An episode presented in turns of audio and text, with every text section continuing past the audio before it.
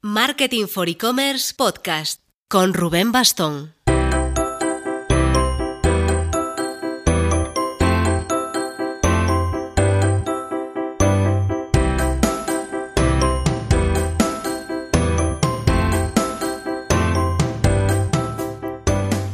Hola marketers, primer podcast posterior al evento Next y Payments Madrid. Fue el jueves pasado y estamos, la verdad, súper contentos de cómo se desarrolló. Más de 140 asistentes, súper dinámico, muy buen nivel de gente del sector. Era pues e-commerce manager, responsables de pagos de e-commerce, gente de bancos, de software de, pagos, de consultoras. El networking eh, fue muy agradable, muy vertical, se notaba que la gente sabía del tema eh, las ponencias fueron muy atractivas, a mí me encantaron al menos, y el feedback que hemos estado recibiendo eh, fue también muy, muy positivo. Por cierto, soy Rubén Bastón, director de Marketing for E-Commerce, que me estoy dando cuenta que muchas veces me olvido de saludar.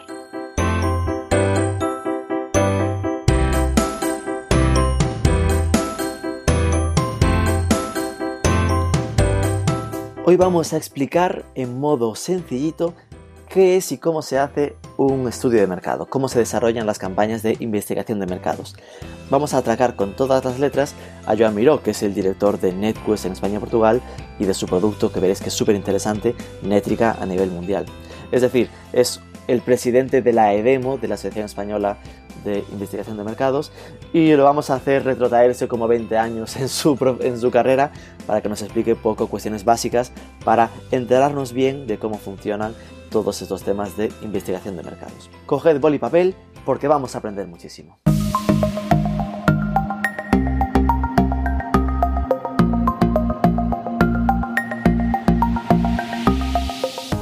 Joan Miro, muchísimas gracias por aceptar la invitación al podcast de Marketing for E-Commerce. Gracias a vosotros. En este episodio lo que buscamos es entrar en el maravilloso mundo de los estudios de mercado.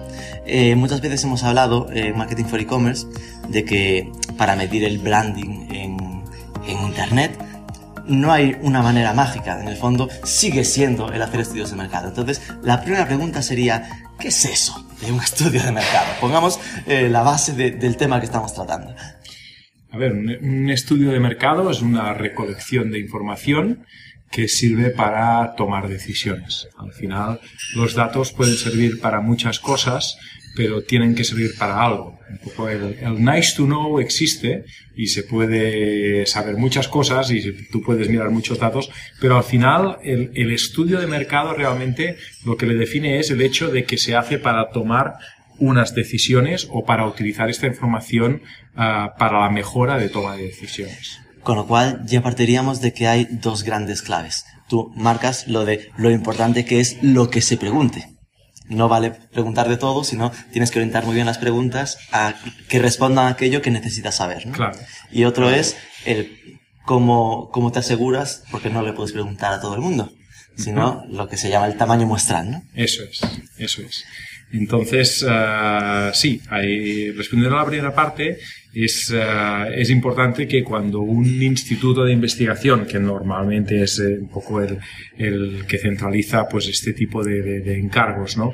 habla con un cliente, al final el, este uh, briefing y este aclarar el objetivo de la investigación le permitirá al instituto diseñar una investigación con la muestra adecuada, con las preguntas adecuadas y con el tipo de información adecuada. A veces una información más basada en encuesta, a veces una información más basada en una entrevista personal, a veces puede ser una información basada en la pura observación de un comportamiento. ahora últimamente se están empezando a utilizar los datos que se llaman más behavioral, que son los datos comportamentales, que son los datos que vamos dejando rastros sin que uno lo sepa o sabiéndolo uno, pero dejándose rastrear, ¿no? Ah, entonces hay muchos tipos de datos ah, que pueden dar respuesta a muchas, muchos tipos de, preguntas, ¿no? Lo importante es utilizar la metodología de recolección de datos que dé respuesta a, las preguntas adecuadas. Y pongo un ejemplo muy, muy claro. Por ejemplo, si uno quiere saber qué páginas web visitó una persona, es mucho mejor obtener esta información de manera rastreando la navegación de una persona y viendo a qué páginas web visitó en realidad que no preguntándole a qué, a qué páginas web ha visitado. Porque, será mucho más exacto. El recuerdo es muy... Eso es muy... Selectivo. Sí, sí, sí, es, es bestial. O sea, hay, hay, hay cosas que no se pueden preguntar o no deberías preguntar, sino que deberías observar. Y hay cosas al revés que, que no se pueden observar, ¿no? Si tú dices, ¿cuál es la primera marca en la que piensas tú? ¿Cuál es el, sabes, el top of mind que se dice, ¿no? ¿De qué marcas te viene a la cabeza cuando piensas en uh, ordenadores? Pues eso mm, lo tienes que preguntar. Ya.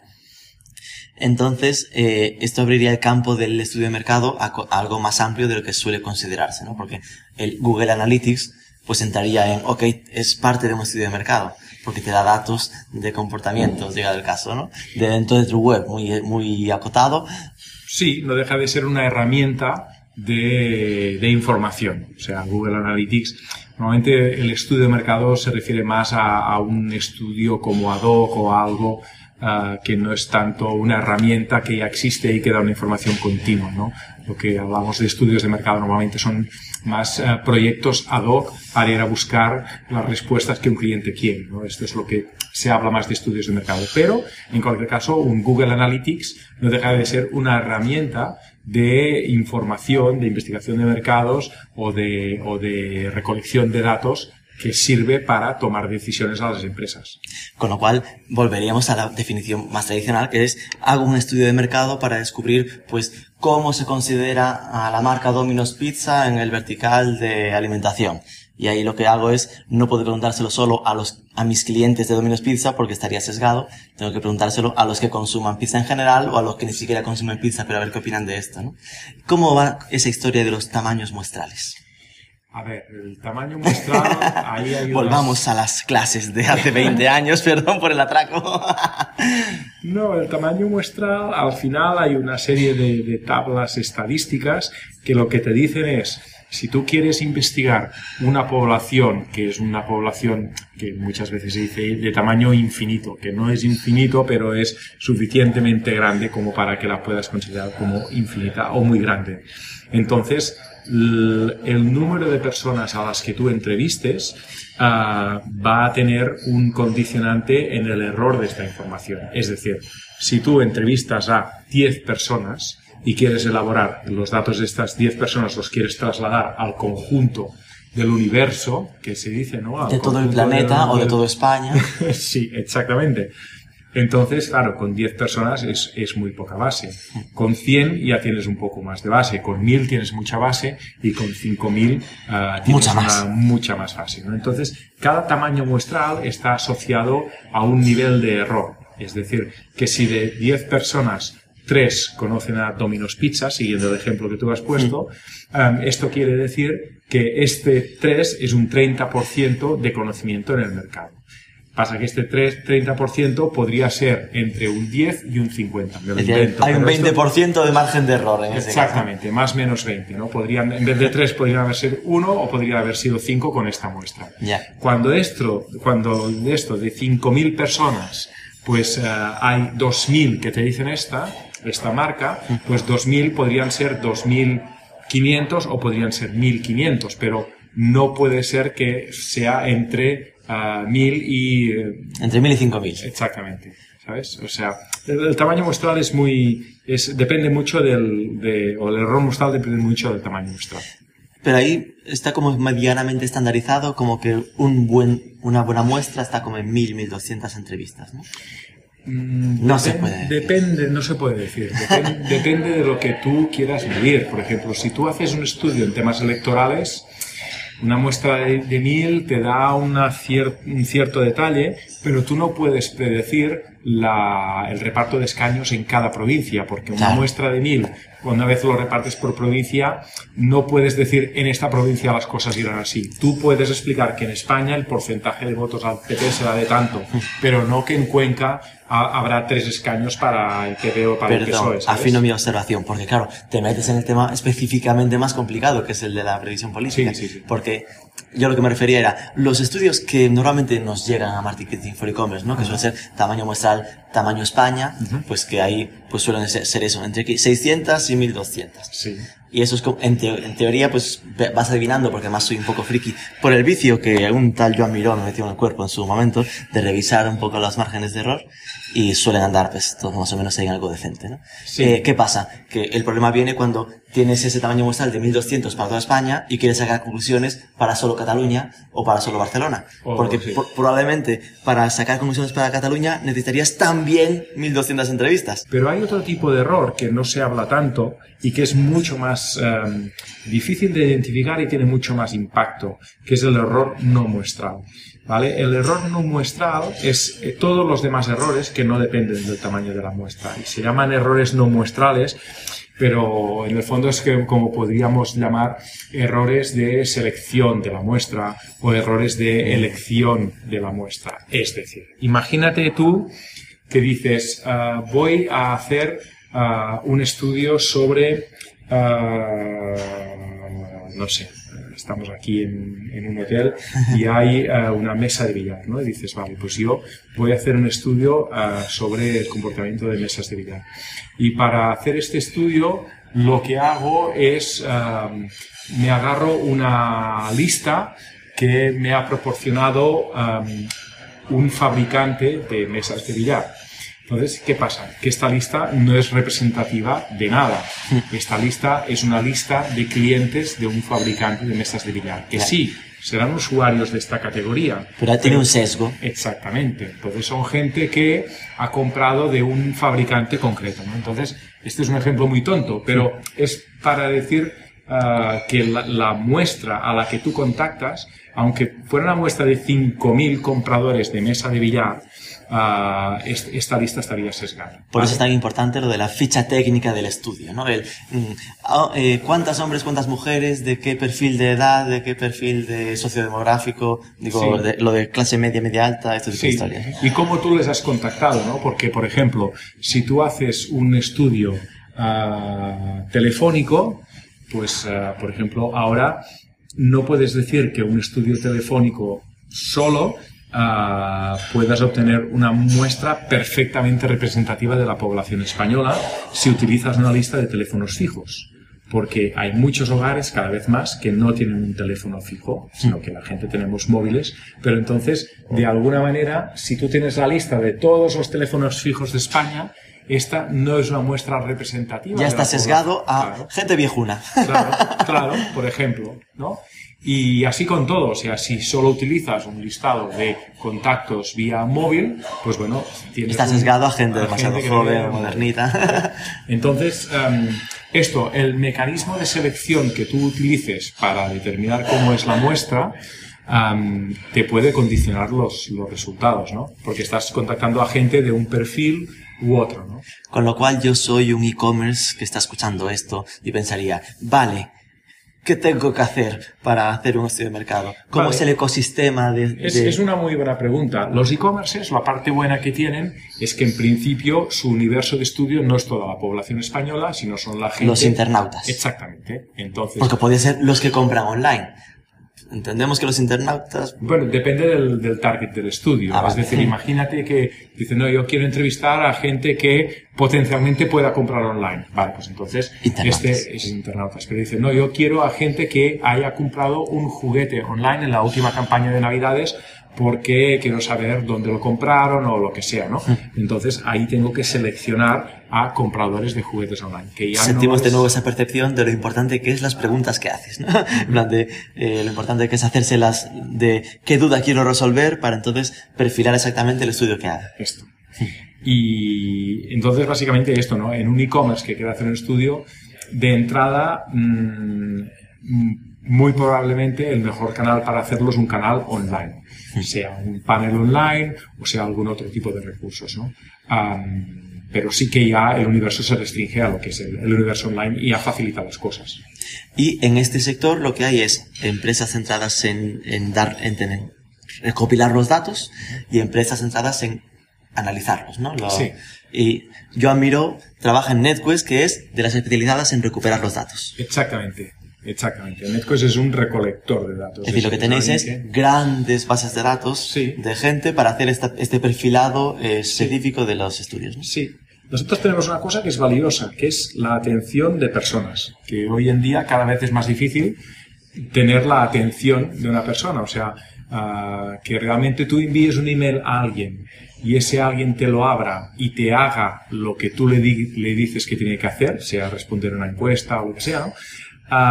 Esto tiene un valor enorme y cada vez más es más difícil hacer esto. O sea, tener una base de datos de gente de- de- con una serie de contactos que tú les lanzas una, una propuesta de colaboración y ellos te responden diciendo, ah, ok, sí, yo participo en este estudio. ¿no? Que esto entiendo que está de algún modo pagado. ¿no? Sí, sí, sí.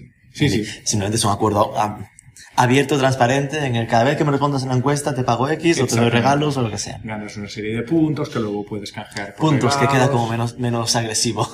Ganas puntos para canjear por dinero, por compras en lo que sea. Vale. Sí, sí, sí. Y, y NetQuest es un proyecto de qué país? ¿De dónde nació? Ah, NetQuest nació en España, en Barcelona, y luego se expandió a Latinoamérica, sobre todo, pues, México, Colombia, Argentina, Brasil, Chile, y posteriormente a otros países en Europa, en otra fase, ¿no? Eh, a Italia, Alemania, etcétera. Y recientemente fue adquirida por GFK, que es uno, uno de los grandes grupos de investigación a nivel mundial.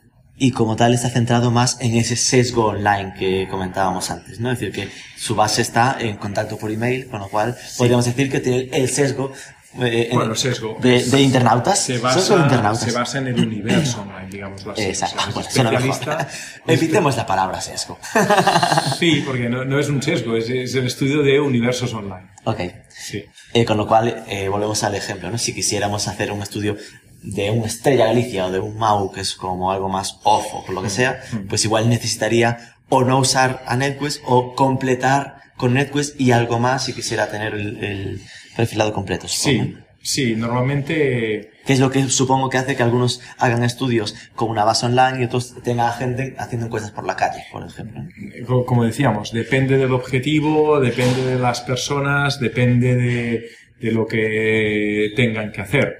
O sea, muchas veces, no sé, si tú quieres que entren y prueben un producto, pues esto tienes que montar una demostración en un hotel y captar a la gente fuera del hotel, que entren en el hotel, que prueben el producto y que te escriban si les gusta o no y se vayan. Es decir, que igual la encuesta la pueden hacer online, pero tienen que entrar a probar el producto. Es decir, que hay cosas que aún online no se pueden hacer. Claro. Llegará el día que sí, que igual uno podrá Mandar olores. producto. y, y esto, al final a vosotros entiendo que os contratan las empresas que analizan datos para recoger las muestras con vosotros y pues ellos hacer el estudio de mercado en sí mismo, ¿no? Es decir, el PowerPoint que se va a entregar Sí. al cliente final con las conclusiones. O sea, una marca, un Danone o un L'Oreal o un Mao San Miguel o quien sea, ¿no?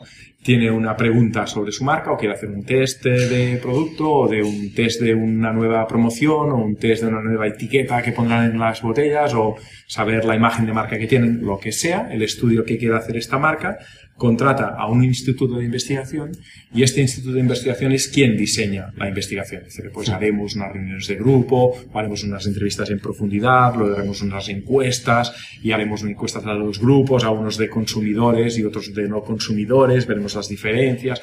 Es quien hace la estrategia de investigación es el instituto. Ajá. Y luego el instituto ya decide ah, con qué proveedores de datos trabajar, ¿no? Uno de ellos sería NetQuest. Y uno este de ellos caso. sería NetQuest Oye, es curioso en este que me estabas comentando cómo lo de tamaño muestral se lo pasan por el forro de los cuando se hacen ese, ese tipo de proyectos de grupo, ¿no?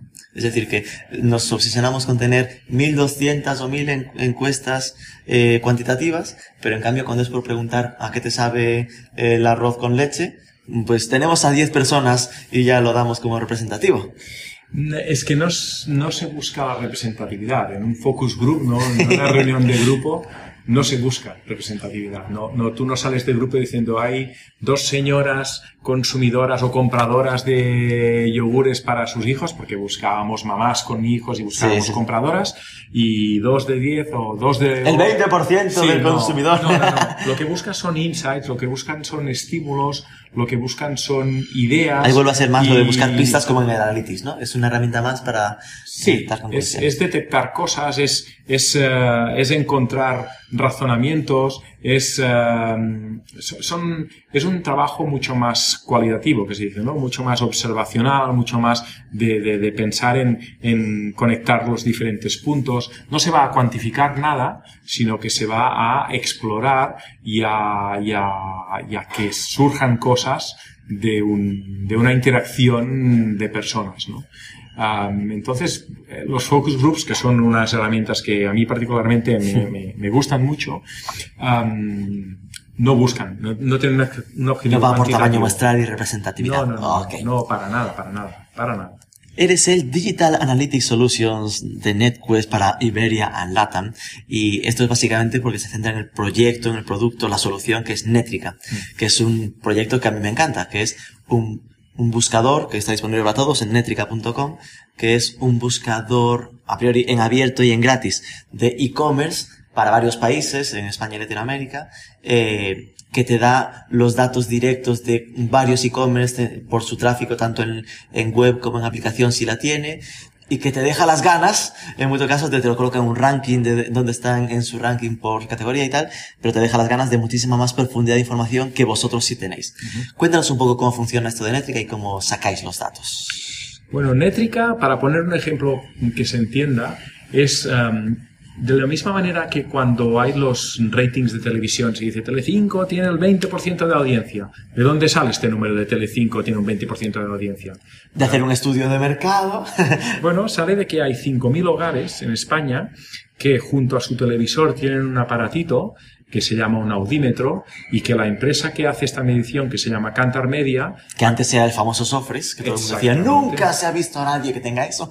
Pues exactamente, esta gente lo que ha hecho es contactar a 5.000 hogares, que luego hay una tasa de renovación anual de algunos hogares que los siguen y los van reemplazando, etcétera, etcétera, y estos 5.000 son perfectamente representativos de lo que es la población española. Pues hay tantos en Cataluña, tantos en País Vasco, tantos en Sevilla, más tantos de clase social alta, de clase social baja, tantos de tamaño de hogar de tantos, de tamaño de hogar de cuántos, etcétera, etcétera. que volveríamos al ejemplo de que es representativo para tamaño España, Mm. pero siempre se habla de que a nivel provincial, cuando te dan los datos de la radio local, es para coger con pinzas Esto. porque deberían necesitar mucha más muestra en la provincia para que eso fuese representativo, ¿no? Esto es. Perdón, Entonces- la interrupción, ya podemos seguir.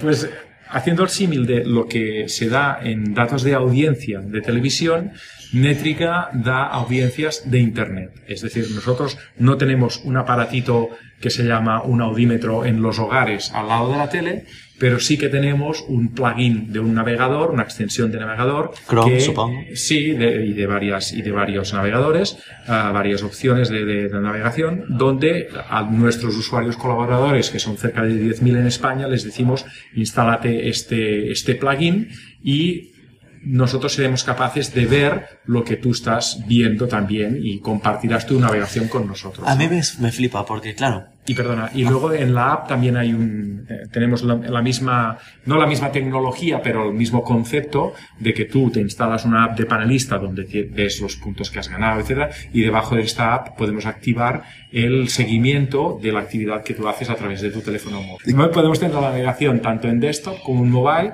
de una muestra de 10.000 españoles y a partir de aquí elaborar estas estadísticas de acceso y de un poco la, la audiencia online que luego nosotros explotamos para dar sobre todo la parte de ventas en e-commerce. Es la explotación más profunda que hacemos de estos datos. Dios, he acumulado tres preguntas.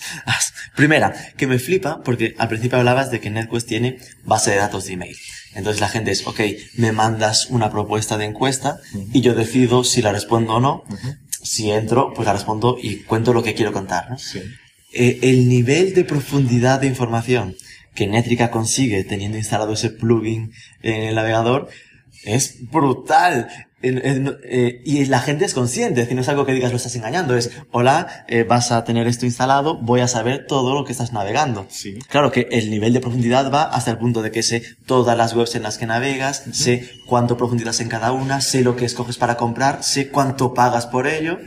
Eh, es decir, es- está, está todo, todo medido. Sí, sí, sí, sí. Incluso en el móvil, no solo las aplicaciones que abres, sino también lo que abres en el Chrome del móvil y la navegación que haces en tu Sí, sí, sí. Chrome. El web mobile este, se sabe a qué webs la gente accede. Es decir, que, que Tanto sí. me parece muy, muy meritorio que, que se consiga tener una base representativa de gente que te dé toda esa información. Es decir, que Claro, es piensa que son gente que eh, la gente a la que se le propone este nivel mucho más profundo de compartir su información son gente que normalmente ya llevan un cierto tiempo como panelistas. Se fía, claro, hay un punto Claro. de sé que no me están tongando Claro. o no van a utilizar esto mal. Claro, y yo como panelista o a las personas a las que les proponemos este nivel adicional de, de colaboración, ya son gente que han colaborado un cierto tiempo con encuestas, han ganado unos puntos, han canjeado estos puntos, confían con nosotros, si Claro. han tenido algún problema en alguna encuesta, se les ha quedado colgada, les hemos ayudado y les hemos solucionado el problema. Es decir, que al final nuestro negocio es un negocio de crear una relación de confianza con el panelista y una vez tenemos esta relación establecida ah, donde hay un intercambio que los dos eh, salimos ganando, él con el panelista con los premios que gana y nosotros con la información que obtenemos, les proponemos este, este paso Upselling. a una... Sí, porque es así, ¿no? De hecho hay un programa especial que son panelistas premium, tienen otro look and feel de lo que es su aplicativo, tienen un nivel de puntos superior, Claro. es un nivel de, de, de engagement, digamos. Que es importante porque, claro, el nivel de confianza que habéis tenido que conseguir con ellos para que acepten esto es importante y tiene mucho mérito por vuestra parte. ¿Y cuánta, cuánto tamaño tiene esa base, más o menos? Cerca de 10.000 personas en España. En España. Y Es decir, luego en Brasil... Eh, para entendernos, el doble que Cantar Media para medir los datos de televisión. Ah, sí, Eso es... sí, a nivel de... sí. Digo porque a veces hay, ah, bueno, ¿y esto cuánto de fiel será? Hombre, pues mira, ¿sabes? Bueno, a ver, Llevamos 40 años fiándonos de Sofres para decir esto, así que esto que tiene el doble de base, pues mira, bastante fiable debería ser. A ver, no son peras con manzanas en el, en el sentido de que nosotros hablamos de 9.000 y pico panelistas, pero son panelistas individuales. Ah, cuando hablamos de Cantar Media, lo que Ah, tienen un de audímetro son hogares. Ok, Entonces, estos hogares tienen un promedio de, me lo invento, tres personas o los que sean, con lo cual el reach en personas o el, el volumen de personas, pues igual podría ser similar o superior en el caso de Cantar, pero a nivel de, de hogares, pues al final una tele es un hogar y representa que hay un solo canal que lo pueden ver varias personas al mismo tiempo. Esto es lo que, todo este juego que eh, Cantar mide hogares y luego personas. Nosotros solo medimos personas, no medimos hogares. Claro. ¿Y cuánto, qué tipo de clientes están usando Nétrica? Porque, es decir, entiendo que viniendo de, parte de panelista, pues no es algo que digas que es algo que te cuesta 100 euros al mes, ¿no? Soy, soy consciente de que esos datos valen, valen su dinero y que no está pensado para cualquier curioso que dame los datos de mi competencia, sino que se busca que sea un cliente tipo grande, ¿no? Sé. Sí, hay un nivel de, reporting que de forma gratuita en la web uno puede ver pues el nivel de visitas que tiene, hay unos rankings del top 100 creo que es, o top 50 por país, etcétera. O sea, hay una, una información más como quien... para matar la curiosidad, para, para entendernos, para lo que tiene similar web, pues en los e-commerce, en este caso, en vez de ser estimado, pues es eh, basado en un tamaño muestral a lo, a la sociología, más fiable, pero claro, se queda ahí en esa parte de visitas, eh, tráfico y ranking. más detalle. Y luego, ya para los clientes que nos contratan el servicio, sí ya damos más detalle, sobre todo en la parte, como te decía, de explotación de e-commerce. Es decir, ah, pues no sé, a un cliente que es un fabricante del sector de juguetes. Pues bueno, quiere saber ah, sus, eh, cuál es su cuota de mercado dentro del mercado de juguetes en España. Es decir, este fabricante, comparado con el resto de fabricantes, qué cuota de mercado tiene y esta cuota en general, cómo es en cada uno de los principales retailers de juguetes, cuánto es en, Ama- en Amazon, cuánto es en Dream, cuánto es en Toys R Us, cuánto en Juguetos, cuánto es en el Corte Inglés, es decir, que, qué posición tiene en cada uno de estos sitios y también por cada uno de los subsectores. Es decir, una cosa es hablar de juguetes, pero otra cosa es hablar de peluches o de juegos de muñecas o disfraces o cada uno de las subcategorías que hay dentro de juguetes que hay como no sé, quizá hay 10 o 12 estándares de diferentes categorías, ¿no? Juegos de bloques tipo Lego, en fin. Porque la versión fácil sería pensar que soy una empresa de juguetes y me comparo con otras empresas de juguetes. Pero el nivel de profundidad que puedes tener aquí es, ok, Amazon vende juguetes, así que entro en Amazon y puedo rastrear cuáles son los, lo que en las URLs significa que son juguetes para mm, separar de Amazon todo el tráfico y las compras que son de juguetes. Sí, y no URL, sino el contenido de la página. Nosotros escarbamos entre... Palabras clave. Sí, uh, y, y, todo el contenido de la página. O sea, no, no, tan solo miramos la línea de arriba del navegador, la URL, sino que miramos todo el contenido. Es como si fuéramos un, un, un scrapper, ¿Sí? pero no, no es un... O sea, es, es como un Uh, no somos tecnología de scrapping en el sentido de que hay una araña que va por ahí dando sí, tumbos, sí, sí. sino que a ese usuario al que estamos uh, agarrando su navegación, aparte de agarrarle la, la, URL, le agarramos el contenido HTML y este contenido HTML que incluye el nombre del producto que está mirando, el precio del producto que está mirando, la cantidad de productos que ha puesto en un carrito, si es una página de carrito, toda esta información nosotros nos la quedamos, la clasificamos, la limpiamos, la analizamos y la reportamos. En orden de magnitudes para quien no tenga ni idea de estudios de mercado y esté pensando, porque escucha esto y le, se queda con los dientes largos, eh, fuera de métrica, en general un estudio de mercado habitual, ¿cuánto suele costar normalmente? Es decir, si quisiera hacer Claro, entiendo que sí, que habrá mucha variabilidad, pero eh, sé que al final cuesta diferente normalmente uno que tenga un mercado físico de, de, las encuestas en la calle que si ya tienes la base consolidada digital, ¿no? Pero esto que está en 10.000 euros cada estudio, en 5.000. Depende. 40.000. Depende mucho. Depende, depende. Depende. Hay estudios por pocos miles de euros puedes tener un estudio uh, que depende de las preguntas, valoraciones, que depende de muchas cosas. Es muy difícil.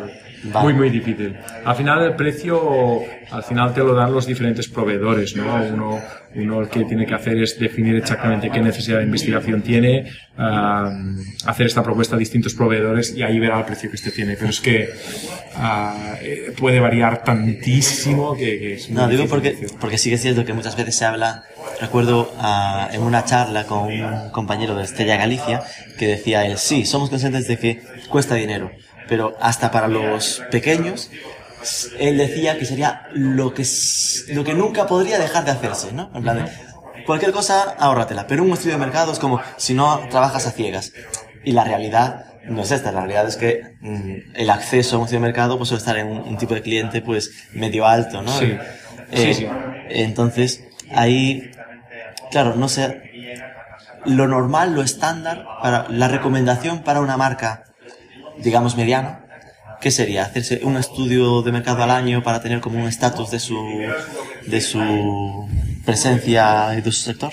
No, no, no, no. O sea, un estudio no te da para nada. Al final necesitas, sí, hay muchos, o sea, tú necesitas medir muchas cosas muy distintas, ¿no? O sea, sí que igual no tienes que hacer cada año un, un, un estudio de, no sé, imagen de marca igual, uh, no sé qué decirte, que, tampoco cada mes necesitas hacer un tracking de, de, tu imagen de marca, pero no sé, hay, hay, hay necesidades que sí que son uh, bastante continuas, ¿no?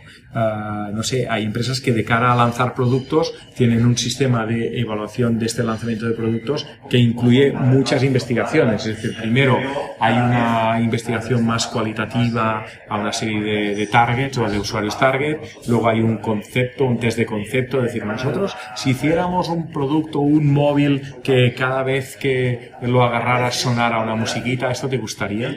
Pues se testea el concepto. Luego después de testear el concepto se testea el producto ya medio hecho, ¿no? Ah, en el caso de alimentación, pues esto, ¿no? Testeas un concepto, unas patatitas en forma de caracol, pues fantástico, pero luego las, las haces y las pruebas para ver si el sabor realmente gusta y demás, ¿no? Con lo cual, hay como varias fases y antes de lanzar un producto normalmente se, rea se realizan varias investigaciones. Con lo cual, hay investigaciones para lanzar productos, investigaciones para uh, saber la imagen de marca, investigaciones para saber las ventas de la competencia, investigaciones para uh, tener insights y ideas de posibles desarrollos uh, de producto, hay investigaciones para temas de canal de distribución y de posicionamiento de producto. Hay investigaciones para saber el trato del canal de distribución y mystery shoppers no sé qué. Madre mía. hay Que quien se mete no sale de estudios. bueno, o sea, hay muchas, eh,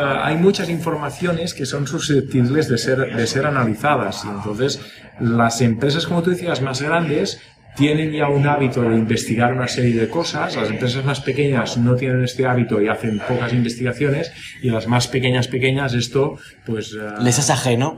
les es ajeno y hacen lo que dice el jefe y que normalmente es el propietario pero va un poco así no la investigación de mercados normalmente eh, se basa en o sea está más en, en grandes compañías sí. Y esto es curioso porque en el estudio de mercados, perdón, en el, en el sector e-commerce, eh, ha existido, por una parte, una obsesión por los datos, pero por otra, no se ha trabajado demasiado con la parte de estudios de mercado, ¿no? Es como algo que ahora se empieza a hacer en una fase como un poco de madurez, de cuando las marcas, en el fondo cuando las marcas han crecido probablemente, ¿no? Pero al principio como que se vio un poco de espaldas también a esta parte, ¿no? Desde, desde los digitales. Bueno, los digitales han trabajado, como tú dices, con muchos datos. Normalmente son con datos eh, internos y normalmente han sido con datos eh, más de conversión, venta, de la analítica propia.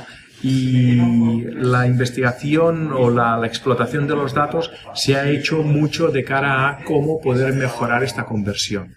Entonces, el típico estudio más de ¿Cómo me reconoce el mercado? Sí, posicionamiento, reconocimiento, nivel de notoriedad que tiene.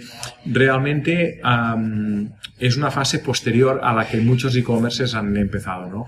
La batalla del e-commerce era cómo yo mm, correr contra mí mismo. ¿no? Entonces, en esa batalla... Solo se medía a sí mismo para superarse. Sí, y porque tenían muchas cosas a mejorar. Es decir, oye, yo sé que tengo un e-commerce y que aún no estoy sugiriendo los productos alternativos a este producto que está mirando esta persona. Vale, pues ahora me he contratado una herramienta que sí que me da la sugerencia de productos alternativos y esto me debería mejorar la conversión de la visita a venta, porque si no me compran este, me compran alguno de los otros que les sugiero, etcétera, etcétera, Sí. ¿no?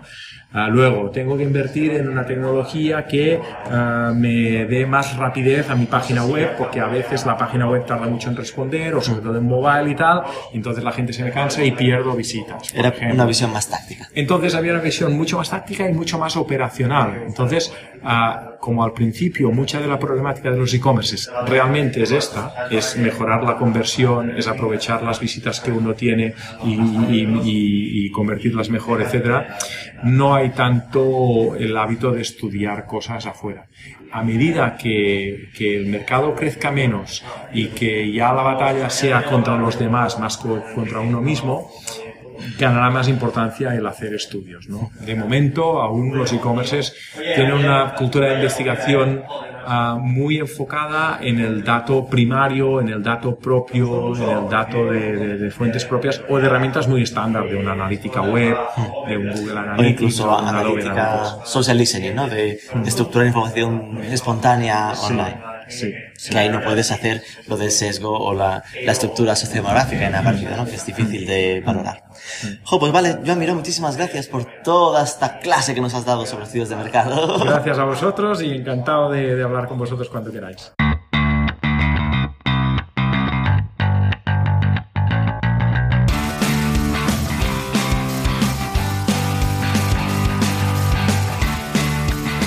Todo un lujo tener a Joan Miró explicándonos cómo funciona el mundo de, las, de la investigación de mercados. Y además así tenemos también la oportunidad de ver cómo funcionan pues, paneles online como NetQuest y proyectos como, como Netica. Eh, si os ha gustado, dadle un like, ponernos un comentario, una valoración en Apple Podcast, darnos un follow, suscribiros, compartirlo en LinkedIn que estamos creciendo y si no, nos escuchamos el lunes que viene.